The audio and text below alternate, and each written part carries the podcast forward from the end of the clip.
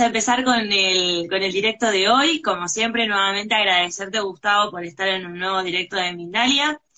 Para, ya respondiéndole a Alexis Rodríguez que pregunta el tema de hoy, vamos a hablar acerca de cómo desbloquear nuestra relación con el dinero y con la abundancia.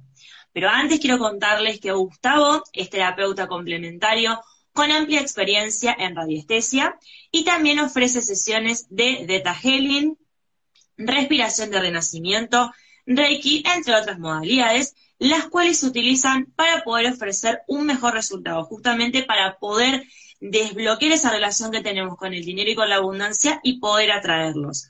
Por eso te quiero preguntar primero, Gustavo, ¿cómo aparecieron estas técnicas en tu vida? ¿Cómo te diste cuenta vos de que estas técnicas tenían, hacían este desbloqueo y mejoraban la relación con el dinero y con la abundancia. Ok. Digamos que yo me considero una persona que ha sido bastante curiosa y una de las situaciones que se empezó a dar en mi vida fue que yo me empecé a dar cuenta que habían ciertos patrones de conducta o ciertas situaciones que se repetían cada cierto tiempo. Entonces uno empieza a buscar distintas eh, modalidades de ayuda.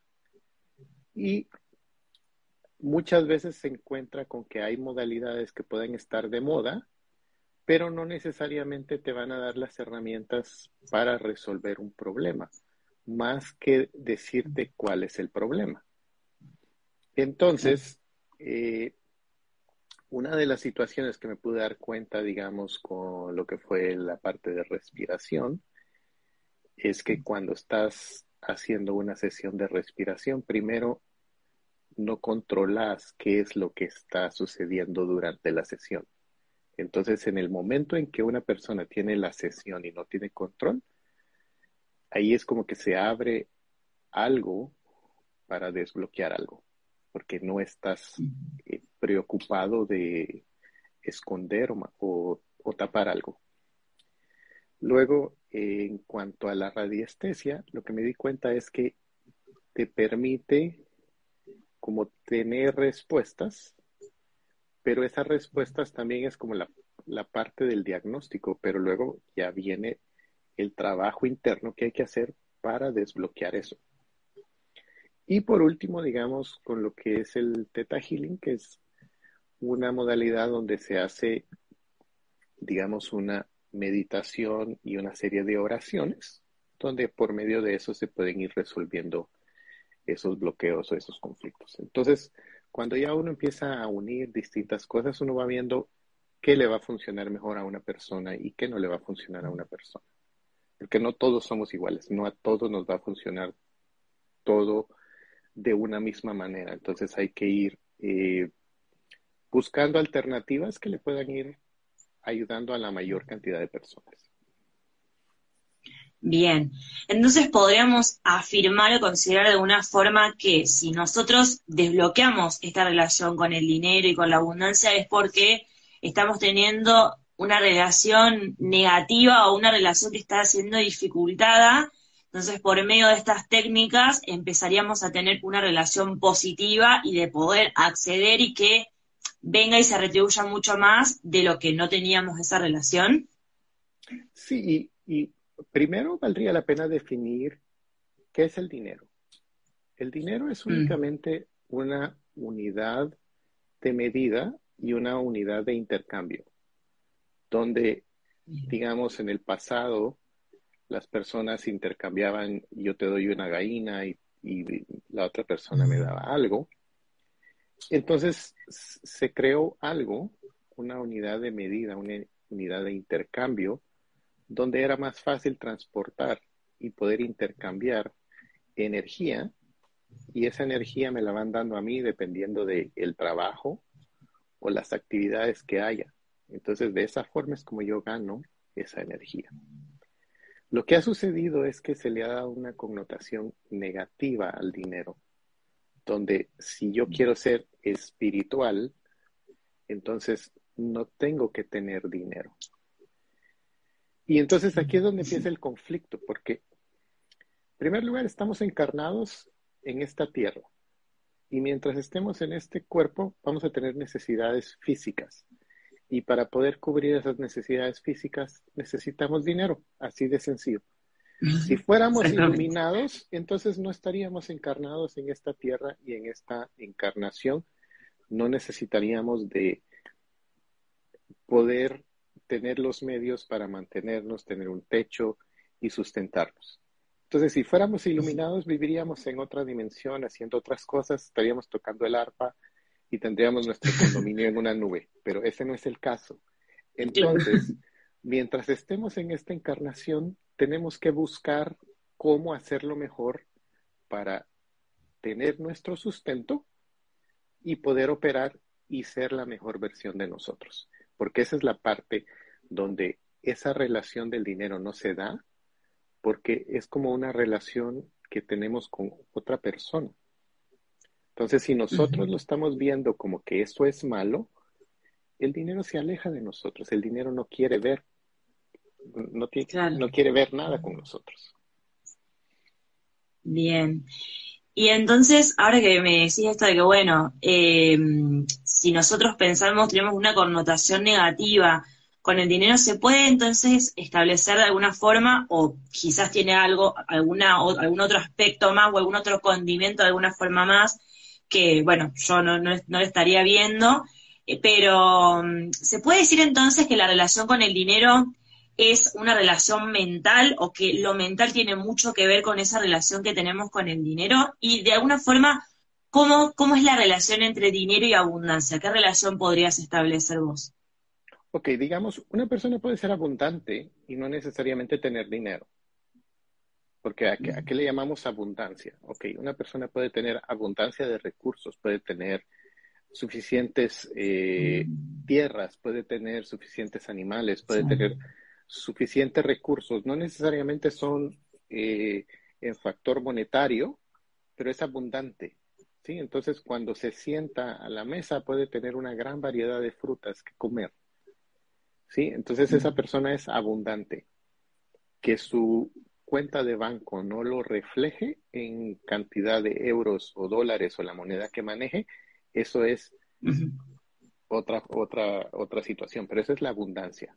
Entonces, digamos, cuando estamos hablando de la relación con todo esto del dinero y la abundancia, mucho tiene que ver con la forma en que fuimos creados desde niños, lo que vimos en casa, lo que escuchamos en casa, lo que escuchamos en nuestro entorno, en la escuela, con los compañeros, con los maestros, en la iglesia.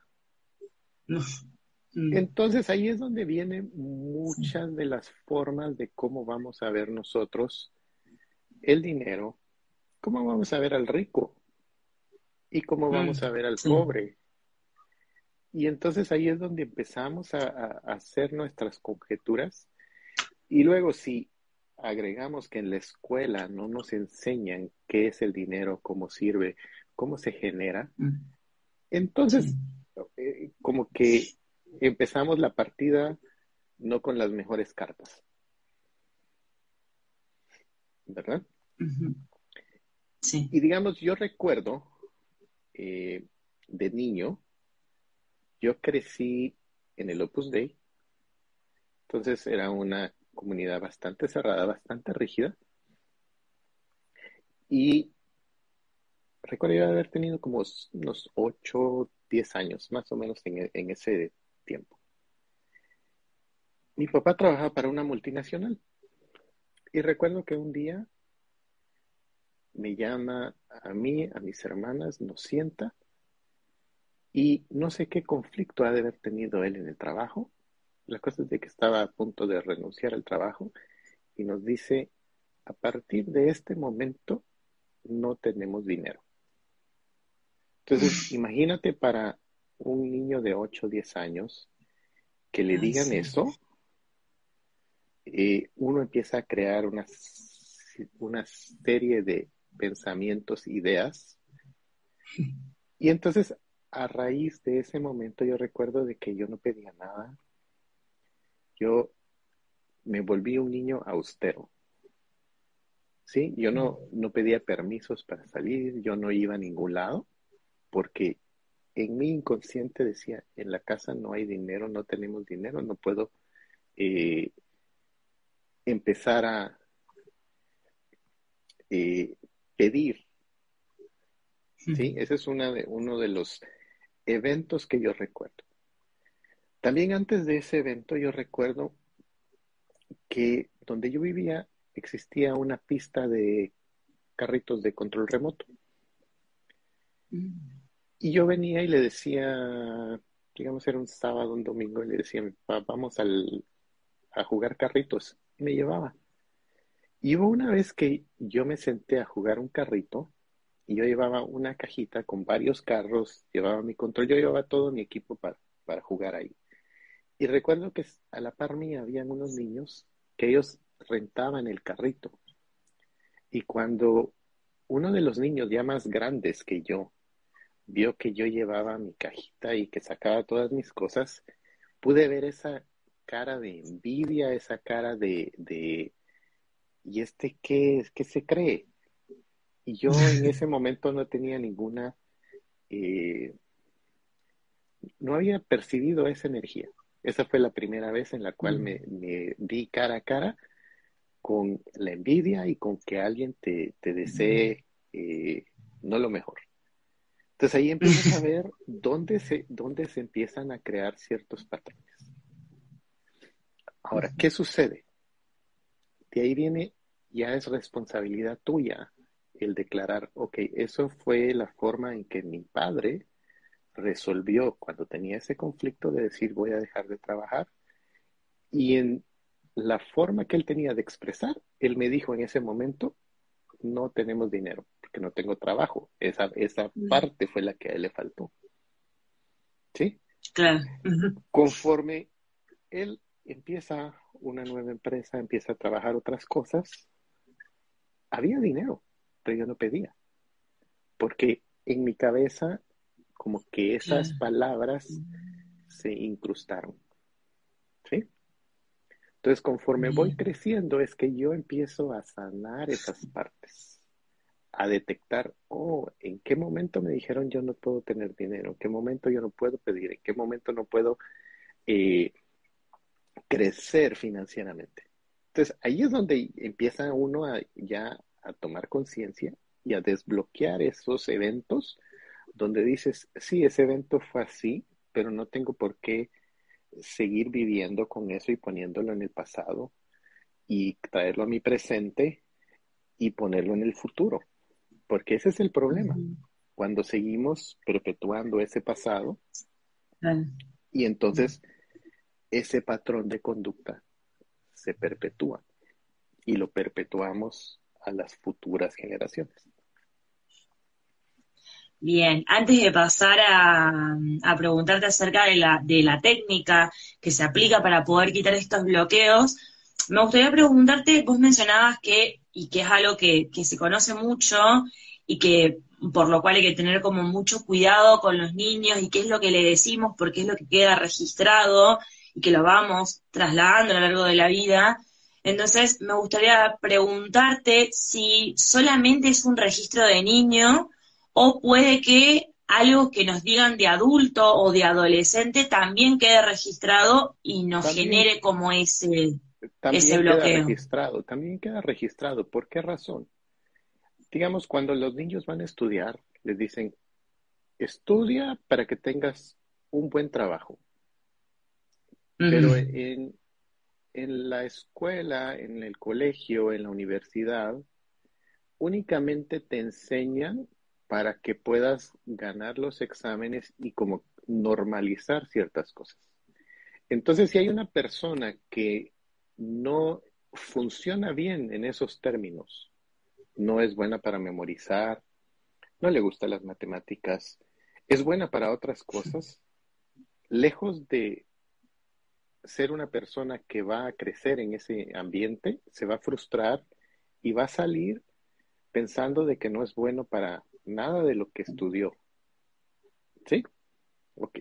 Mm. Luego tenemos que yo me encontré con la sorpresa de que las personas con las que estudié de niño, muchos de los que pensábamos que eran más inteligentes, resulta que ahorita son los que están más jodidos económicamente. Su inteligencia no les sirvió. Y los mm. más haraganes están más prósperos, viven más tranquilos. Eh, la abundancia y la prosperidad llega con facilidad. Entonces ahí es donde vemos que el sistema, ya cuando estamos adolescencia y adultos, no nos ayuda a que mm. en la vida real podamos desarrollarnos y ser prósperos y abundantes. Entonces, no es solo de niños. El sistema en general está hecho para que las personas se frustren. Sí, sí, eso me hace acordar, bueno, recordarle a la gente, como les mencionaba en un principio del directo, que todas las preguntas, consultas o dudas las pueden dejar en los comentarios o en el signo de preguntas que aparece debajo. Eh, que me hiciste acordar con esto que mencionabas de, bueno, por lo menos no sé, en otros países, aquí en Argentina pasa mucho que nosotros como jóvenes nos quejamos de que como que el sistema no está generado para en el sentido de generar trabajo, que busquemos crecer, te piden con experiencia, y pero y si no tenés un primer trabajo, no podés tener, o sea, si no tenés otra experiencia, no vas a poder tener ese trabajo, entonces, ¿y, de dónde saco la experiencia? Entonces, como que ahora de a poco se está incentivando y como que no se busca que crezcamos, es como que se piensa en, en, en más, quizás en los más adultos, y se tiene esto de, ah, bueno, los jóvenes y adolescentes no quieren hacer nada, y esto que mencionabas de el más vago o el más aragán, es el que se las ingenia de alguna forma y puede sacar dinero, puede generar esa abundancia más, que alguien que con toda su inteligencia no sabe qué hacer y no sabe cómo aplicarla. Entonces, me, me, hizo venir mucho, no, no sé cómo es en otros países, pero acá en Argentina pasa mucho, es un tema muy común, que parece que si no impulsas a los jóvenes, ¿cómo, cómo se pretende que los adultos sigan con eso, o sea, si no se trabaja de joven, de más adulto, es como que va a ser algo muy complicado de poder después aplicarlo. Exactamente, exactamente. Y luego preguntabas que con esta técnica, ¿cómo es que logra uno detectar las cosas? Bueno, para esto vamos a utilizar lo que sería un péndulo y vamos a utilizar unas plantillas, donde esas plantillas van a tener distintas posibles respuestas. Entonces, digamos, ahí te van a aparecer respuestas como, o esto viene algo de una creencia familiar, o esto viene de un voto de pobreza de algún ancestro. ¿Sí? Porque hay, hay muchas cosas que a nivel familia muchas veces se guardan secretos.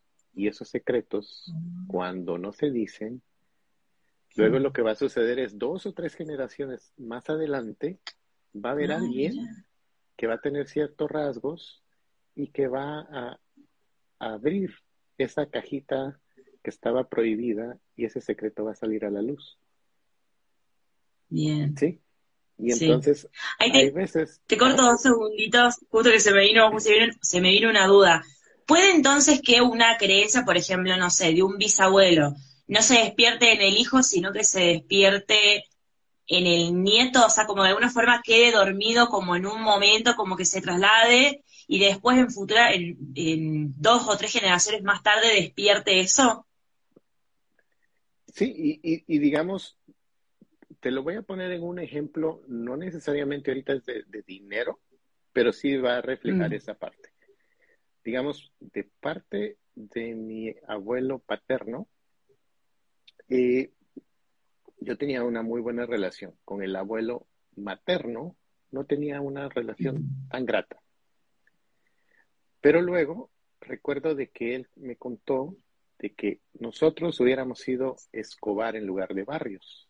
Y él contaba de que su, su papá se quitó el Escobar y él firmaba Rosendo E. Barrios el Escobar lo omitió. Mm.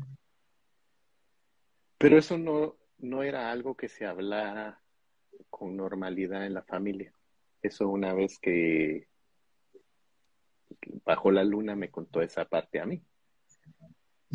Pasan los años, sus dos hijos varones, uno tuvo hijas mujeres únicamente, el otro tuvo cuatro hijos hombres, una hija mujer. Resulta de que por azares del destino, todos mis primos se quitan el barrios y empiezan a usar el Franco, el apellido de la, de la mamá. Entonces ellos firman Daniel B. Franco. Entonces, ¿ves cómo se repite eso mismo que el bisabuelo de ellos hizo? Entonces, hasta que eso no se hable abiertamente en la familia, por qué, qué pasó, qué dolor hubo, qué trauma hubo por parte de, de papá, eso se va a seguir repitiendo en generaciones futuras. Y así suele suceder en cuanto a herencias, en cuanto a dinero, en cuanto a ser austero, el que los ricos son de cierta forma, porque si algún ancestro eh, mm. le robaron la herencia o algún ancestro lo mataron porque tenía mucho dinero, entonces van pasando esas creencias. Bien. Entonces, ahora para, para poder cerrar justo que recién, perdón, te, corté porque tenía esa duda, para poder cerrar bien la idea y que, quede bien de cómo se aplica el péndulo, te quiero consultar eso, de en qué consiste la técnica del péndulo para poder quitar estos bloqueos y poder tener una mejor relación con el dinero y con la abundancia. Y bueno, justamente eso, cómo se aplica la técnica y cómo se genera ese desbloqueo. Ok. Digamos, cuando utilizamos las, las plantillas o las tablas, que ya van a tener ciertas respuestas de dónde es dónde vienen los bloqueos, ya una vez identificamos eso, entonces energéticamente vamos a hacer lo que se llama un comando, donde vamos a pedir conscientemente que esa energía sea removida, que esa energía se quite de nosotros para que pueda de alguna forma ya empezar a darnos el resultado que nosotros queremos. Porque en este, en este momento es como que está bloqueado, está en nuestros puntos ciegos, entonces no vemos que tenemos ese problema. Sí, entonces con la ayuda del péndulo y las tablas es que logramos identificar en dónde está el bloqueo y por último con la ayuda de los comandos es que vamos a pedir que ese bloqueo sea removido y ya pues vamos a estar liberados de esa parte. Bien, y luego de eso es donde se, donde se aplican las distintas técnicas que me mencionabas antes que tiene que ver con cada caso particular de o se aplica Reiki o se aplica la respiración o cómo se sigue después una vez que se hace el comando o no. No, en este simplemente con hacer el comando porque la persona ya ah, va a estar, la persona ya va a estar consciente de dónde viene, entonces ya puede indagar en de dónde es que, y ahí si, si es algo que viene de ancestros, ahí se va a saber que es de ancestros, entonces no tiene por qué indagar de qué le pasó al bisabuelo, no, es simplemente el saber que lo que vivió tu bisabuelo, eso lo vivió él, pero no tiene por qué ser tu caso, esa lealtad familiar no tiene por qué seguir. Perfecto. Bien, ahora antes de ir a las preguntas de, la gente, te quiero, quiero que le cuentes a la gente acerca de tu taller que vas a estar brindando. Así que te dejo para que les cuentes. Bueno, entonces, a las personas que estén interesadas en aprender, que saben usar su péndulo, tienen un péndulo y están interesados en aprender cómo desbloquear la prosperidad, vamos a estar dando un taller y ese taller van a tener acceso a las tablas, las preguntas, las oraciones que vamos a estar utilizando para hacer esos desbloqueos. El taller va a ser el sábado 30 de, julio. Está pensado en que tenga horario que se aplique para Europa y para América. Si van al perfil de terapias péndulo, ahí va a haber una pestañita que dice tienda y si dan en clic en la tienda, ahí va a aparecer los distintos horarios por país y el costo. Va a ser un cupo limitado, así que los invito a que si están interesados que tomen acción rápidamente porque pues, van a ser pocos asientos disponibles. Buenísimo.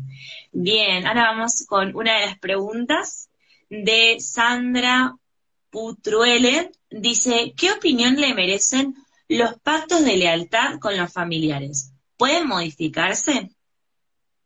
Sí, se pueden modificar. Lo que sucede es que cuando tenemos un pacto familiar, tenemos que estar primero conscientes de cuál fue la lección que tuvieron que aprender nuestros ancestros. Entonces vamos a dejar ir ese pacto, pero vamos a pedir que esa enseñanza quede en nosotros. Porque la razón de que esa lealtad familiar fue pasada de generación en generación, muchas veces es porque nuestros ancestros nos quieren proteger, no quieren que nosotros estemos pasando problemas. Entonces, por eso es que se puede haber pasado una lealtad familiar de, pobreza, porque alguno pudo haber sufrido algo por tener dinero. Entonces llegó alguien que dice, no es bueno tener dinero y por eso vamos a vivir así, moderadamente. Y empiezan a pasar esas creencias, pero llega un momento en el que alguien de la familia tiene que decir, no, si, si eso fue el caso de ellos, eso fue lo que les tocó vivir a ellos, pero no tengo por qué yo seguir con esa tradición. Bien, ahora vamos a ir con, creo que la última pregunta, porque bueno, viste, tenemos el tiempo lamentablemente que nos apremia, de elis.mitch, que te pregunta, ¿cuál sería la diferencia entre la técnica del péndulo para radiestesia y el péndulo egipcio? Muchas gracias y bendiciones. Ok, cuando estamos hablando el péndulo de radiestesia, va a ser cualquier objeto que pese. ¿Sí? Cuando estamos hablando del péndulo egipcio, estamos hablando de que hay tres que yo conozco, que está el de Karnak, está el de Isis, está el de Osiris, y ese tienen formas y anillos determinados. Precisamente aquí tengo uno de Karnak. Y entonces, si miran, aquí tiene unos anillitos aquí y tiene estos. ¿Qué sucede? Estos van a ser péndulos que por lo regular lo están usando gente que ya tiene un poquito más de experiencia a la hora de usar el péndulo. ¿Por qué razón? Primero porque es más caro y segundo porque va a tener una cierta energía el péndulo y no todas las personas les va a gustar el, el usar el péndulo. O sea, porque hay personas que saben usar el péndulo y cuando toman un péndulo egipcio dicen, uy, no, no, no, no muy me gusta esto. Es por el tipo de, radiación que tiene ese péndulo. Entonces, mm. esas son las diferencias de que el péndulo egipcio se utiliza más que todo para trabajos energéticos o limpiezas, sanaciones, pero ya la persona necesita un poquito más de experiencia a la hora de usar, mientras que el péndulo de radiestesia puede ser de una piedra, puede ser de metal, puede ser de madera y puede tener distintas formas. Así que esa sería la diferencia.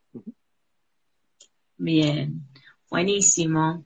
Bueno, Gustavo, desafortunadamente hemos llegado al final de este directo, pero no quiero eh, que finalice sin antes preguntarte, consultarte y que le cuentes también a la gente acerca de tus terapias para que puedan acceder, para que quizás algunas dudas, consultas han quedado o se despiertan días posteriores y, bueno, y para poder contactarse contigo, este es el Instagram de, de Gustavo para que luego puedan ir a acceder y ver toda, toda su información y todas las consultas que queden, poder preguntarles. Siempre hago la aclaración de que esto es abierto a todo el público y quizás hay alguien que no se anima a preguntar abiertamente.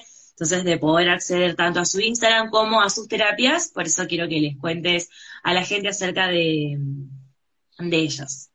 Ok, muchísimas gracias. Eh, bueno, pues para quienes estén interesados, si, no les interesa el aprender el péndulo, no, no usan el péndulo, pero les interesa el poder tener el, diagnóstico de qué es lo que está pasando con su abundancia o con otros temas, pueden ir a Terapias Péndulo en Instagram y también ahí van a tener acceso a la página web o o a la misma tienda y ahí va a estar la información para hacer una sesión. La sesión por lo regular son 90 minutos. Queda grabada.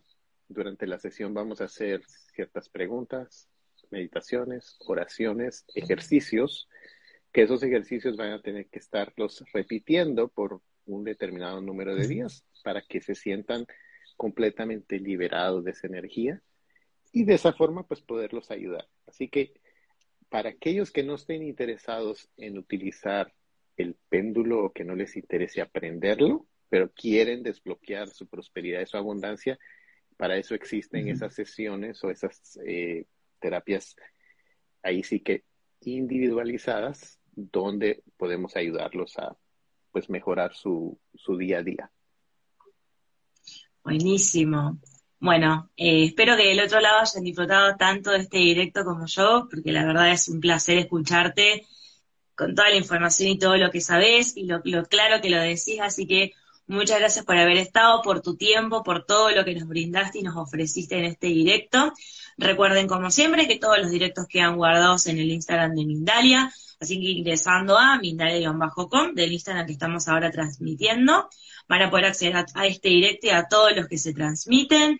Así que muchas gracias por todos los comentarios, por todas las palabras lindas que nos han mandado, que te agradecen, Gustavo, por estar aquí presente, nos agradecen a nosotros desde el equipo de Mindalia eh, por, por estar aquí, por este nuevo directo. Así que bueno, como siempre, mi nombre es Valentina y es un placer tenerlos del otro lado y haberte tenido Gustavo. Así que será hasta la próxima y muchas gracias por haber estado. Muchas gracias a ustedes, muchas gracias a todos los que se unieron y los que nos van a ver en diferido, pues también un gusto haber podido compartir con ustedes. Saludos.